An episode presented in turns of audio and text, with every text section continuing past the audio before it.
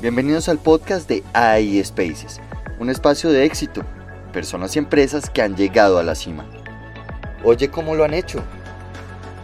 Con Marta Gallo, socia fundadora de AI Spaces, y Ángela Meneses, socia de AI Spaces. Hoy invitado Fernando Álvaro, doctorado en educación superior con una amplia trayectoria en distintos ámbitos de la educación profesor en la Universidad de San Andrés, director académico del MBA de la Universidad de Palermo, profesor en la Universidad de Buenos Aires y miembro de la comisión curricular de la carrera de Ingeniería Informática. Hola a todos, bienvenidos a iSpaces. Eh, tenemos hoy el gusto de tener con nosotros a Fernando Álvaro, director de la Escuela de Negocios eh, de la Universidad de Palermo en Argentina. Hoy queremos tratar un tema de educación en el cual eh, pues queremos obviamente conocer toda esa maravillosa experiencia que tiene Fernando en el tema para que nos ponga pues como en sintonía de lo que son las tendencias que están ocurriendo hoy en la educación. Entonces, muy bienvenido Fernando, gracias por estar con nosotros el día de hoy.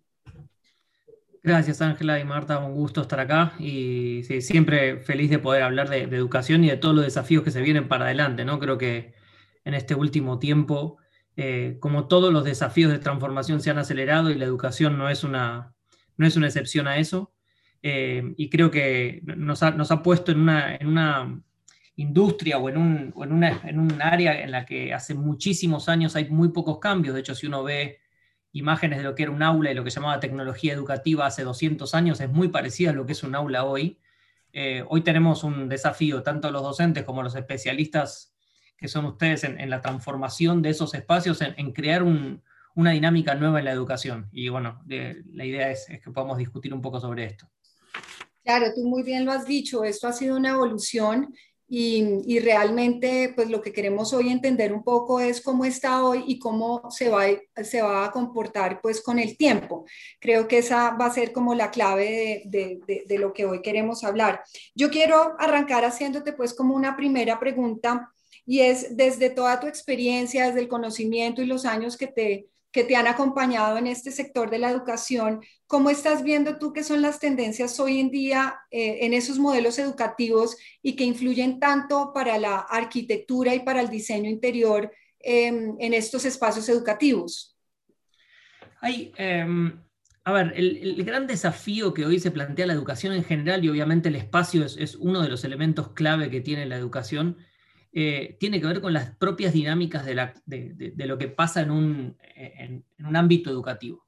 Por un lado, porque más allá de la inclusión de la tecnología y la presencialidad o no presencialidad de los alumnos en el aula y, la utilización de herramientas que antes no teníamos, genera un montón, por un lado, de desafíos, pero por otro lado, de posibilidades.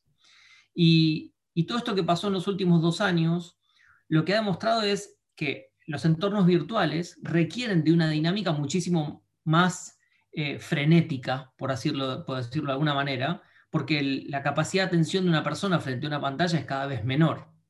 Entonces, requiere de dinámicas que vayan teniendo un cambio constante. Antes estábamos acostumbrados a escuchar a una persona durante dos o tres horas hablando sin parar, sin tener interacciones y, sin tener ni ida vuelta con, quien estaba del otro lado escuchando, en este caso los estudiantes, y eso era algo natural.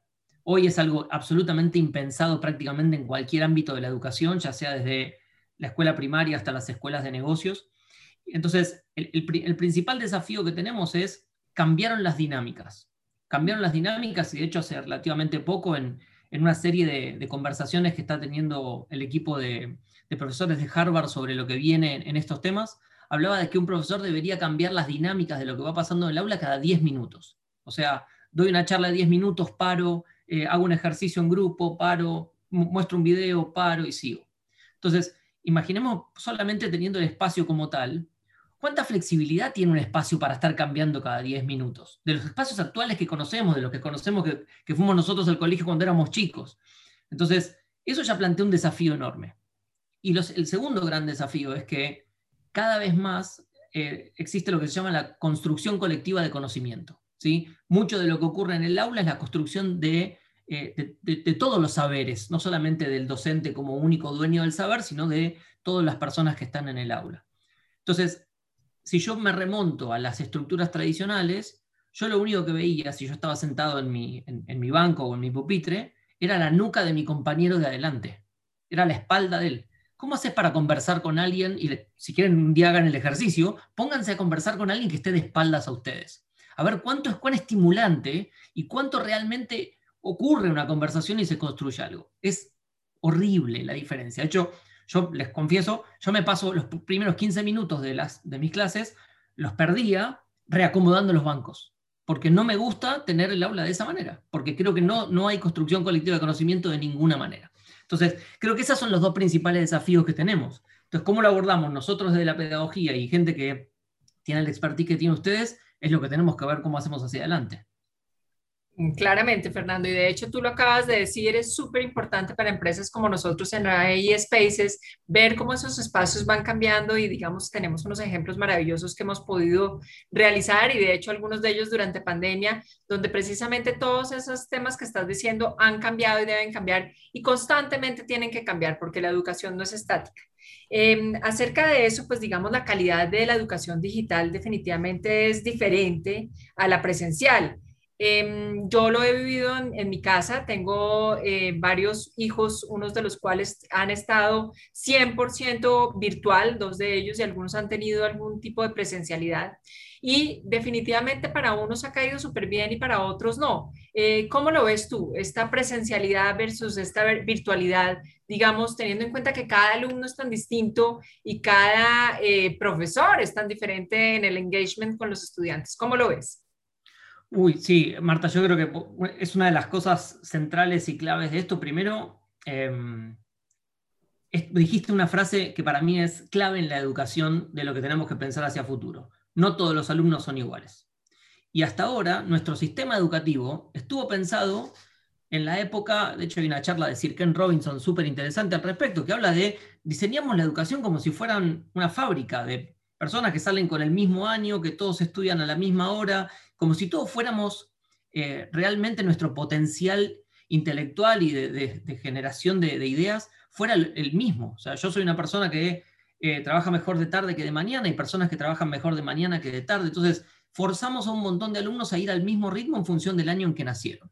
Entonces, claramente, son un montón de paradigmas que hay que romper. La virtualidad requiere le hace mejor o funciona mejor con personas que tienen ciertas capacidades. Y le hace peor o le funciona peor para gente que tiene otras. Hay gente que es muy buena de manera eh, autónoma, pero también la, virtualidad no contribuye a la relación y no contribuye a, no contribuye a poder construir cosas juntos con otro. Hay gente que se siente súper cómoda bajo, tras una pantalla eh, y, eso fomenta o le, permite estar un poco más tranquilo y por ende tener mejor desempeño académico. Ahora, yo soy de los que piensa que el, problema que tenemos es que planteamos esto dicotómicamente. ¿Es presencial o virtual? Y no, no, hay, no, hay el, modelo blend, que es un poco lo que se busca, todavía no está bien implementado.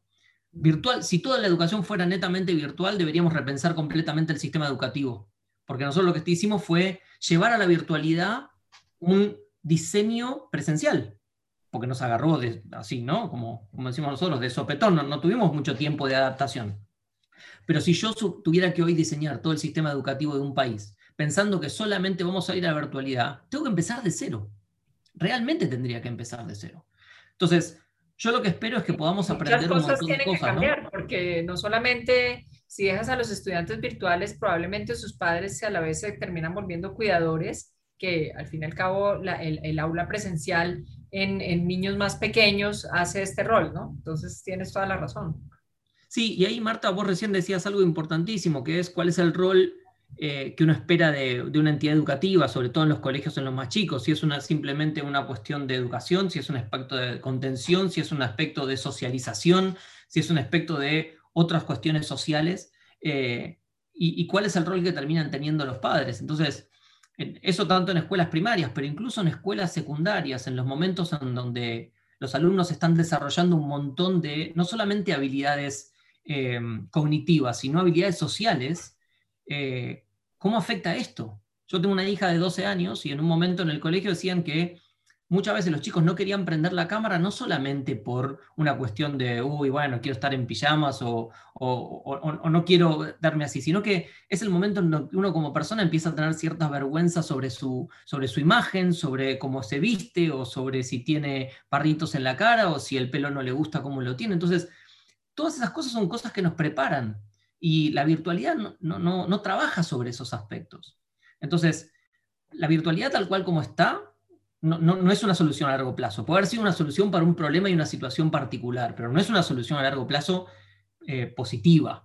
Lo que creo que para adelante nos plantea es, ¿qué hacemos con estas nuevas herramientas? ¿Cómo las incorporamos de una manera potente? Y acá, Marta, te, te cuento cuáles son mis dos enigmas, si querés, en términos de eso. En los modelos blended o los modelos mixtos, hay gente que habla de eh, de hecho, en las universidades en donde yo estoy ya se están diseñando aulas donde vos podés tener alumnos presenciales y virtuales al mismo tiempo. ¿sí? Donde tengo algunos que van a estar en su casa y otros que van a estar en el aula. Esa es una forma de hacer un modelo blend, ¿sí? un modelo mixto. El otro forma es decir, siempre voy a tener toda mi cohorte de alumnos o presencial o virtual. Entonces, tengo la posibilidad de algunas, eh, de algunas clases hacerlas virtuales y tengo la posibilidad de hacer algunas clases presenciales. Yo me inclino por esta última, porque la verdad que cuando vos tenés alumnos presenciales y virtuales al mismo tiempo, requerís del espacio otras características, por un lado, pero por otro lado también yo siento que perdés la ventaja de cualquiera de los dos, porque, no, porque sí voy a tener limitaciones. Y ahí es, de hecho, aprovecho para preguntarles a ustedes, ¿qué es lo que ustedes están viendo en términos de arquitectura? ¿Hay posibilidades de, de pensar espacios que sean flexibles y dinámicos para que los, para que los estudiantes puedan realmente vivir una experiencia mucho más integrada? ¿Es posible? Digo, porque yo estoy lejísimo de entender cómo se hacen esas cosas, por eso ustedes son los expertos. Eh, pero yo, si fuera por mí, me la pasaría pensando cómo rediseñar el espacio para que, para que fuera más integrador en un montón de aspectos. Claramente. La verdad es que eh, desde nuestra experiencia y los proyectos que hemos desarrollado de educación, precisamente hemos evidenciado todos esos cambios que tú estás mencionando, Fernando, y desde la parte, digamos que espacial, arquitectónica y de interiorismo, eh, empiezan a, surgir nuevas áreas. Eh, nuevos usos también dentro de los espacios, es decir, antes un corredor o una escalera que parecía tener más una, una condición de funcionalidad hoy en día son espacios que se integran para poder tener em, más interacción entre la gente, aprovechando pues como el aire libre. Eh, y, y, tú bien lo has dicho en el tema de las aulas, Em, hemos hecho algunos proyectos donde vemos que de, la forma como tú dispones el espacio, eh, como tienes la iluminación, como tienes la orientación del aula, hace la diferencia para que realmente sea flexible.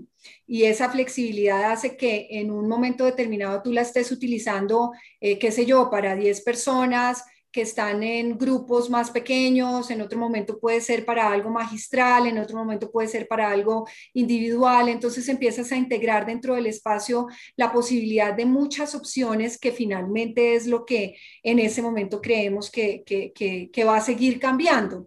Entonces, eh, sí, sí hemos eh, logrado como entender, obviamente también vemos que cada caso es muy particular y cada eh, institución es muy particular, depende mucho también de las edades, no es lo mismo cuando tú diseñas un preescolar, una primaria, un high school, eh, o la universidad, porque en cada una de las edades las necesidades son bien particulares y eso hace que el diseño del espacio tenga algunas modificaciones. Pero en esencia creo que lo importante, y tú lo has mencionado, es todo el tema de flexibilidad, todo el tema de generar espacios para, para hacer actividades muy diversas y no tener como se tenía hace muchos años.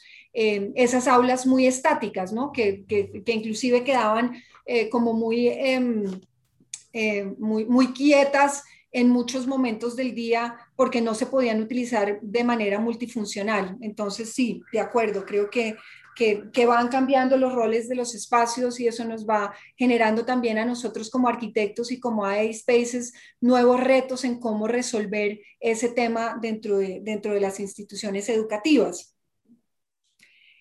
Em, yo quisiera hacerte pues como la, la, siguiente, la siguiente pregunta y es, Em, ¿cómo ves además que, va a seguir evolucionando esto en el tiempo? ¿Cómo lo estás viendo eh, unos años más adelante? Es decir, porque ahorita estamos viendo una evolución eh, que obviamente ha marcado unos cambios por estos dos últimos años que hemos tenido. Eh, sin embargo, cuando uno, cuando uno ve la educación, se está replanteando mucho como los modelos de aprendizaje. Em, cada vez quieren que, que, cada vez los estudiantes quieren tener un mundo más amplio de, conocimiento y menos como especialización en algo y cada vez los pensum se vuelven mucho más personalizados. Entonces, este esquema de hace muchos años del arquitecto, del abogado, eh, del contador, eh, empieza como a, cambiar en que ya los estudiantes cada vez quieren algo mucho más dinámico y quieren tener clases eh, muy, digamos que diferentes, es decir, la arquitectura y al mismo tiempo lo legal que hace muchos años eso parecía no tener ningún sentido. Eh, ¿Cómo ves tú que esto empieza a marcar como una tendencia hacia más adelante, hacia el futuro? Em, creo, que hay, creo que hay varios aspectos que, van a cambiar porque, porque toda evolución lo, plantea así. Vos planteabas dos cosas, una que tiene que ver con, el nivel de especialización. Eh, yo creo que hemos entrado en un, en un proceso en donde no, nos salimos de las especializaciones como tal, que fueron muy fuertes, sobre todo en la década del 90 y en la década del 2000, donde, eh, donde hubo mucha profundización en esas especializaciones y donde hay cada vez más aspectos genéricos. Los aspectos eh, matemáticos, los aspectos emocionales, los aspectos comunicacionales empiezan a ser herramientas sumamente relevantes independientemente de tu, eh, de tu disciplina. Y, son cosas que tenemos que empezar a forzar el, que toda carrera tenga esa posibilidad de, incluir estos temas. Ahora, lo que también está cambiando es la relación entre los estudiantes y la universidad. Eh, y al igual que el trabajo, ¿sí? antes uno, el trabajo era un lugar a donde uno iba, ahora es una tarea que uno hace. Y con las universidades pasa algo parecido. Eh, el, momento de tu vida universitaria o el momento de tu vida del colegio estaba circunscripto a una determinada cantidad de años en un momento de tu vida. Vos vas cuatro años a la universidad a tener tu pregrado. Hoy se habla de lo que se llama lifelong learning, que es vos estás toda tu vida aprendiendo y vas a estar requiriendo de nuevas habilidades todo el tiempo. Entonces, la vinculación de las universidades con, o de los colegios con las personas, hablo de las universidades porque es lo que continúan la vida educativa de una persona. y uno no vuelve al colegio, pero sí vuelve a la formación profesional para continuar preparándose. Eh, tiene un desafío enorme en construir muchísima más comunidad educativa. Vos recién mencionabas esto de los espacios. Y los espacios dentro de las, universidades, de las escuelas de negocio, mismo de los colegios que continúan este, este, este ritual de lifelong learning, requiere de espacios de convivencia, que antes no eran tan pensados. Antes los espacios eran funcionales. El aula, el comedor, la cafetería, la biblioteca. Lugares para hacer cosas. Ninguno de esos espacios estaba pensado para relacionarse. Ninguno. Estaban pensados para cumplir un rol funcional.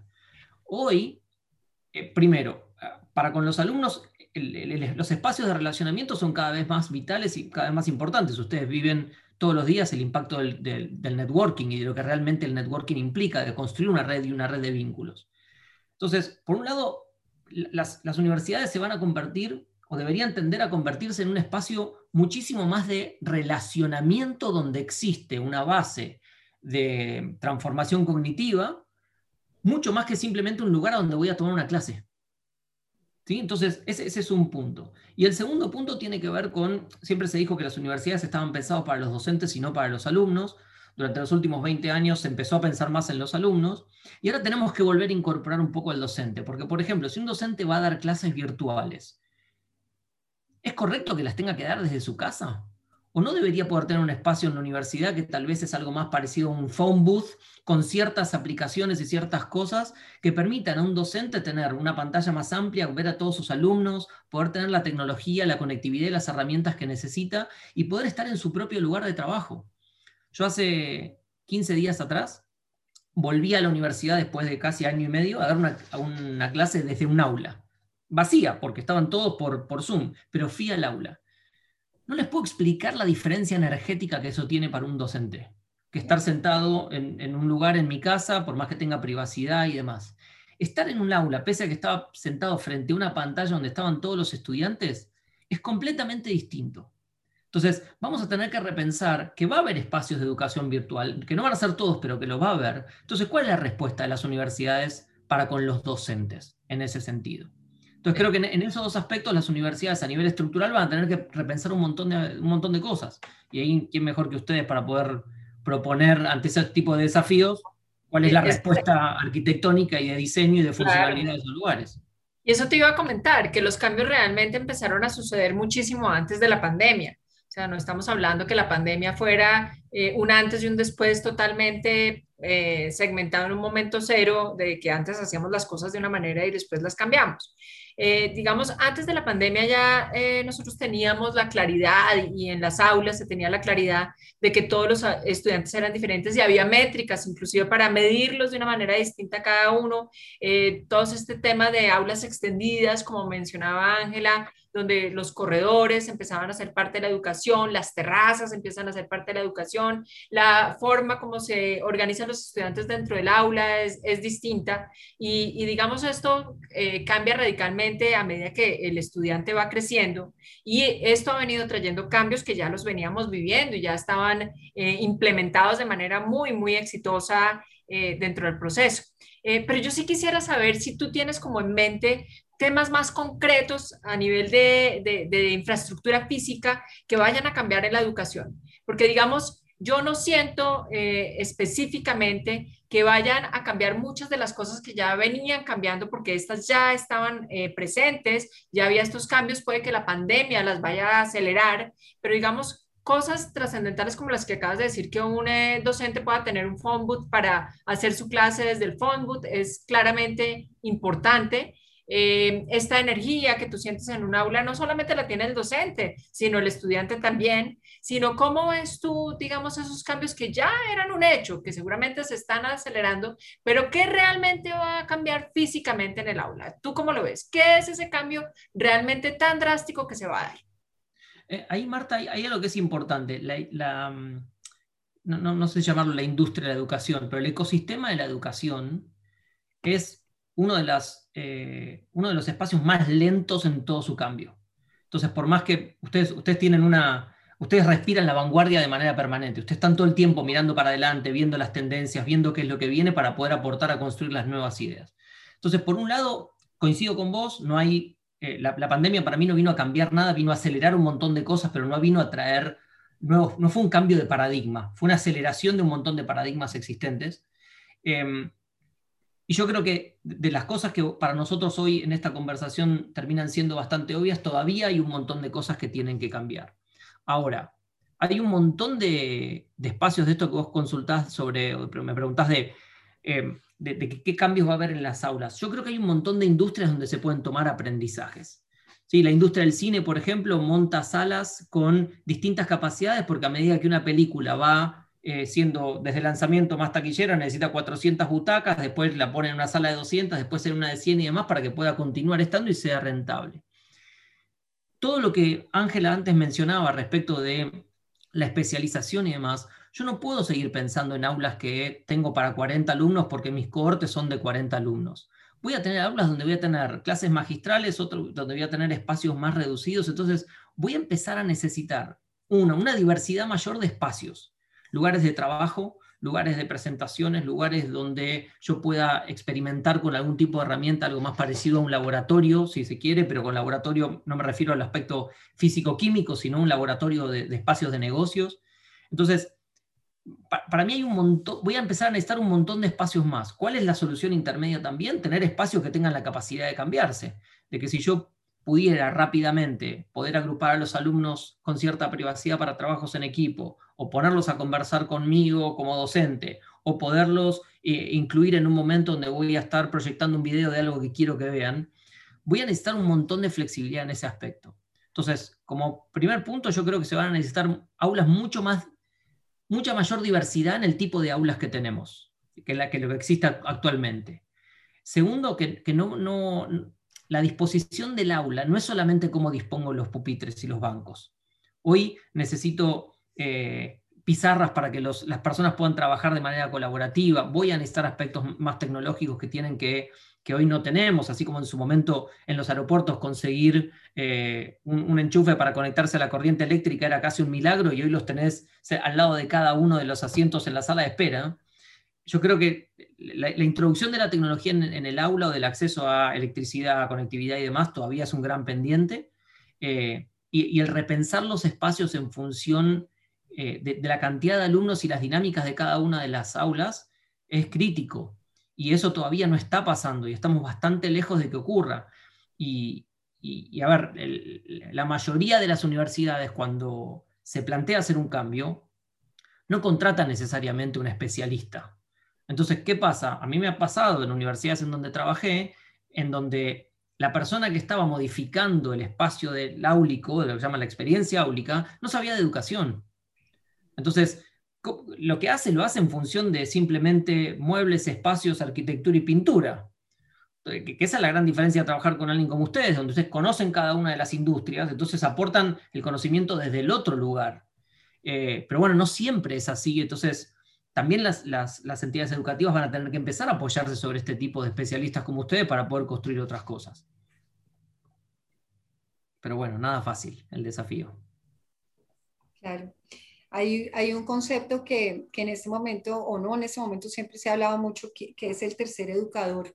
Eh, un eh, eh, pedagogo, Malaguzzi, hablaba precisamente como de todo el impacto que tiene eh, todo el espacio, toda la arquitectura dentro del aprendizaje. Entonces decía que eh, definitivamente los centros eh, educativos que son diseñados desde entender particularmente cuál es la necesidad de cada una de las de las edades de las personas, adicionalmente de las culturas, porque no es lo mismo puedes hacer un campus eh, en Europa o en Estados Unidos o en Latinoamérica, que hay todo un tema, digamos que cultural de, diversidad, pero que definitivamente esos espacios crean una identidad y eso hace que, los alumnos eh, prefieran estar en unos lugares que otros.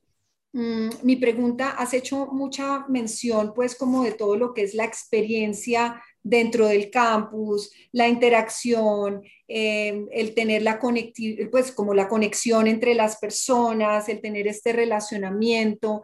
Em, ¿qué, proyectos tienes en mente en este momento que estén desarrollando como de manera eh, diferente o disruptiva todos estos conceptos en un marco, digamos que diferente como modelos de educación? Hoy hay, te diría que hay dos o tres aspectos que se están eh, repensando hacia adelante. Uno era lo que mencionábamos antes, de la construcción de aulas que permitan, por lo menos en, una de las universidades donde yo estoy trabajando, eh, que permitan la, posibilidad de tener alumnos presenciales y virtuales al mismo tiempo. Y que no solamente eh, sea el docente el que tiene la posibilidad de ver a todos, sino que cada alumno que está presencial puede interactuar con los alumnos que están virtuales y cada alumno que está virtual puede interactuar con cada alumno que está presencial. Esto requiere de, desde la tecnología en términos de, poder ver al otro, desde las distintas pantallas, desde las, de, que cada uno tenga su propio eh, computador, de que todo lo que se use en una pizarra también tenga la posibilidad del momento de dibujarse que se traslade a un aspecto eh, virtual. Hoy se habla del mundo ciberfísico, ¿no? de cómo paso de un espacio virtual a un espacio físico y de un espacio físico a un espacio virtual y donde se empiezan a mezclar de esa forma. Entonces, eh, el, primer, el primer paso, ese, yo lo que veo es el, cambio en la adaptación de, ese tipo de modelos de aula que permitan eh, la convivencia, o por lo menos es lo próximo que se está queriendo investigar para ver qué pasa. Después, creo que hay, un espacio también muy grande en términos de lo que tiene que ver con, eh, con, cómo los, las experiencias de los alumnos empiezan a vivirse desde el otro lugar. Eh, las evaluaciones son completamente distintas. O sea, hoy vamos a, hoy la mayoría de las evaluaciones, cuando un alumno entrega un paper, hay software que automáticamente te detectan cuál es el nivel de copia, plagio colaboración que pudo haber tenido un documento. Entonces eso cambia también las disposiciones y las dinámicas de lo que tenemos en el aula, eh, porque también requiere de otro, tipo de otro tipo de aspectos.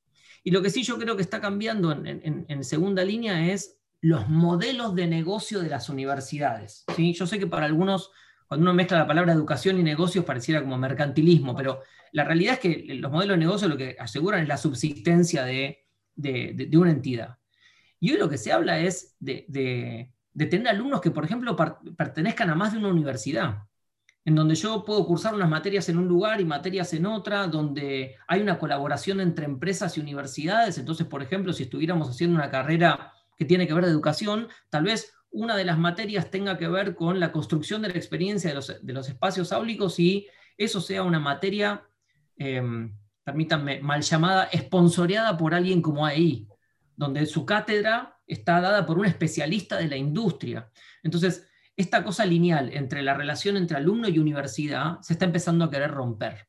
Está empezando a querer haber otros aspectos colaborativos, donde em, la formación de las empresas eh, o la formación a, nivel corporativo también tenga su entidad en, términos de la educación. Hoy, por ejemplo, dentro de ahí todos hicieran un curso determinado, no tiene validez académica, tiene un montón de conocimiento que, ustedes adquieren, pero no tiene validez académica.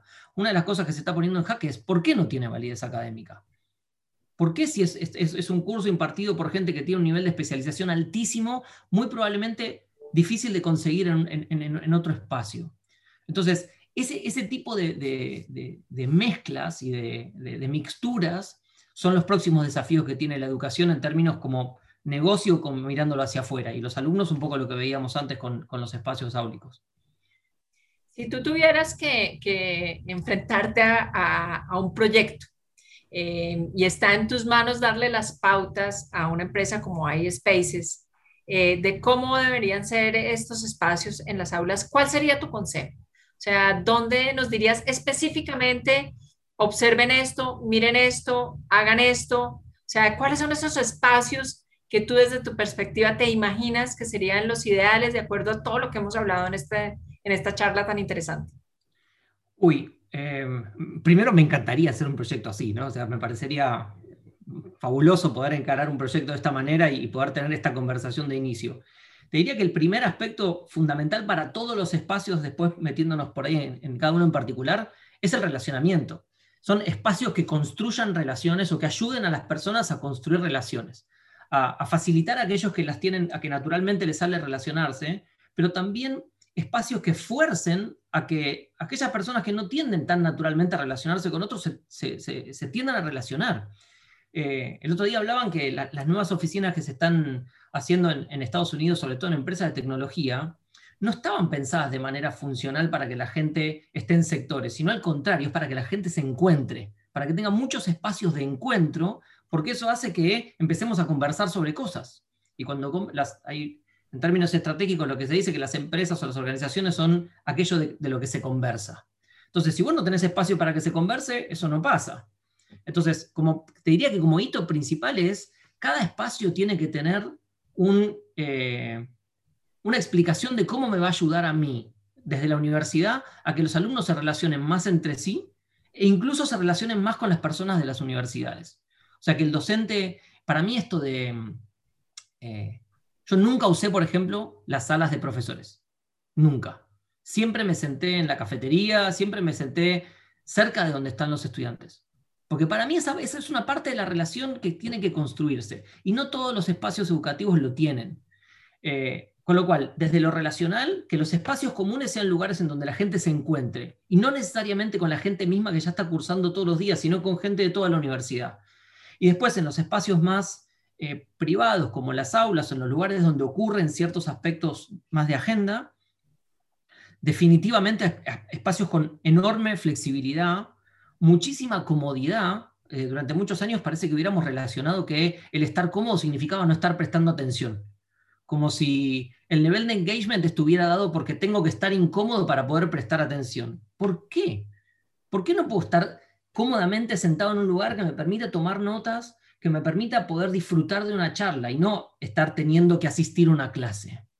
Entonces creo que en los, en los espacios más cerrados y más privados, lo que buscaría son, es eso, es espacios que ayuden a la comodidad de la relación de los estudiantes con sus pares, con profesores y con la entidad educativa en general. Y eso es la flor desafío, porque versus lo que tenemos hoy es absolutamente distinto. Bueno, ese proyecto nos va a quedar espectacular. Eso no me queda duda.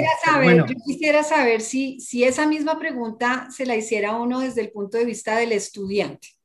Es decir, yo estoy en la, digamos que en la, en la tarea de poder escoger cuál es el lugar donde yo quiero estudiar cuando es mi decisión, ¿no es cierto? Porque muchas veces, si es preescolar o primaria, pues la decisión es mucho de, de, los adultos. En cambio, cuando ya tú estás en, en high school, de pronto ya, ya tomas tu decisión. ¿Qué hace que uno quiera estar en una entidad educativa o en otra? ¿Qué, ¿Qué realmente genera como esa diferenciación para yo decir, yo quiero pertenecer a esta? ¿Qué hay detrás de, eso? ¿Y qué, están haciendo las entidades educativas para ser preferidos? Uy, los estudiantes están empezando a decir cosas súper interesantes. Em, nosotros desde las universidades hemos hecho varias encuestas y, sobre todo con esto de la virtualidad y le preguntábamos a los estudiantes qué, querían, ¿no? Hay algunas universidades donde yo estoy, hay carreras 100% virtuales. Y el alumno te dice, yo no la quiero. Yo quiero la posibilidad de ir a ver a mis compañeros, a ver a mis amigos, si es un lugar donde me encuentro y demás. Entonces, eh, el, estudiante hoy tiene una enorme preferencia por las opciones. Dame a mí, como estudiante, la posibilidad de decidir cómo quiero diseñar mi carrera. ¿Qué curso virtual? ¿Qué curso presencial? ¿Cuándo lo hago? ¿Cuán cerca de mi casa estás? ¿Cuánta obligación me vas a poner versus la cantidad de valor que me vas a agregar como estudiante? Y obviamente, a, mayor edad del estudiante, esto se vuelve más relevante, ¿no? O sea, empieza a tomar más preponderancia. Entonces, em, yo creo que hoy el diferencial de las entidades educativas tiene que ver con su propuesta de valor y cómo eso se realmente se ve en el resto de los lugares. Pero, eh, Ángela, vos recién planteabas algo que en, algunas de las escuelas top del mundo se está poniendo en jaque. Porque Harvard, por ejemplo, te invita a que vos vayas a, estudiar ahí y parte de lo que te cobran, el, el tuition que te cobran, es por vivir ahí, por la comida y demás. Ahora, los cursos que ellos están dando ahora virtuales te los cobran de la misma manera. Entonces, ¿hasta qué punto eso es, e, e, el alumno lo va a ver bien o no lo va a ver bien? ¿Qué es lo que el alumno valora o no? ¿Es simplemente la cuestión edilicia y la comida? ¿Es el aprendizaje? ¿Es la experiencia? No, pues imagínate, la experiencia Harvard de uno sentado en su casa sí no es la misma, ¿de acuerdo? claramente no es la misma. Entonces, la, pregunta es, ¿de qué cosas puedo prescindir? ¿Puedo prescindir del almuerzo? Y tal vez sí, pero ¿puedo prescindir de estar compartiendo todos los días con compañeros que tienen los mismos desafíos e inquietudes que yo tengo? Porque eso WhatsApp no me lo da. Eso Zoom no me lo da. Eso me lo dan los espacios. Eso me da la capacidad de encontrarnos. Entonces, eh, yo creo que las universidades tienen mucho por hacer por, delante. Hay un, eh, un, libro que a mí me gustó mucho, que se llama Uncommon Services, que plantea que para vos ser muy bueno en un servicio tenés que ser muy malo en otro. ¿Sí? Para poder realmente poner foco en una cosa, tenés que sacarle el foco a la otra. Y creo que cada universidad va a tener que volverse cada vez más única. Va a tener que tener la capacidad de poder diseñar y no querer hacer un poquito de todo, sino decir, yo voy a, realmente voy a eh, ponderar más la relación de los alumnos y voy a resignar o relegar otro tipo de, cuestiones. Eh, ustedes lo deben haber vivido un montón en, cuando las oficinas empezaron a crear estos conceptos abiertos. Ganás un montón de cosas, pero prescindís de otras. ¿sí? Prescindís de la privacidad de una oficina, de las puertas cerradas y demás. Ahora, cuando vas a un ambiente abierto, todos tienen acceso a la luz, todos tienen la posibilidad de relacionarse en un montón, con otras personas. Es distinto. Yo creo que las universidades tienen que recorrer ese camino que todavía no recorrieron eh, y flor de desafío que tienen ¿no? para, para poder hacerlo.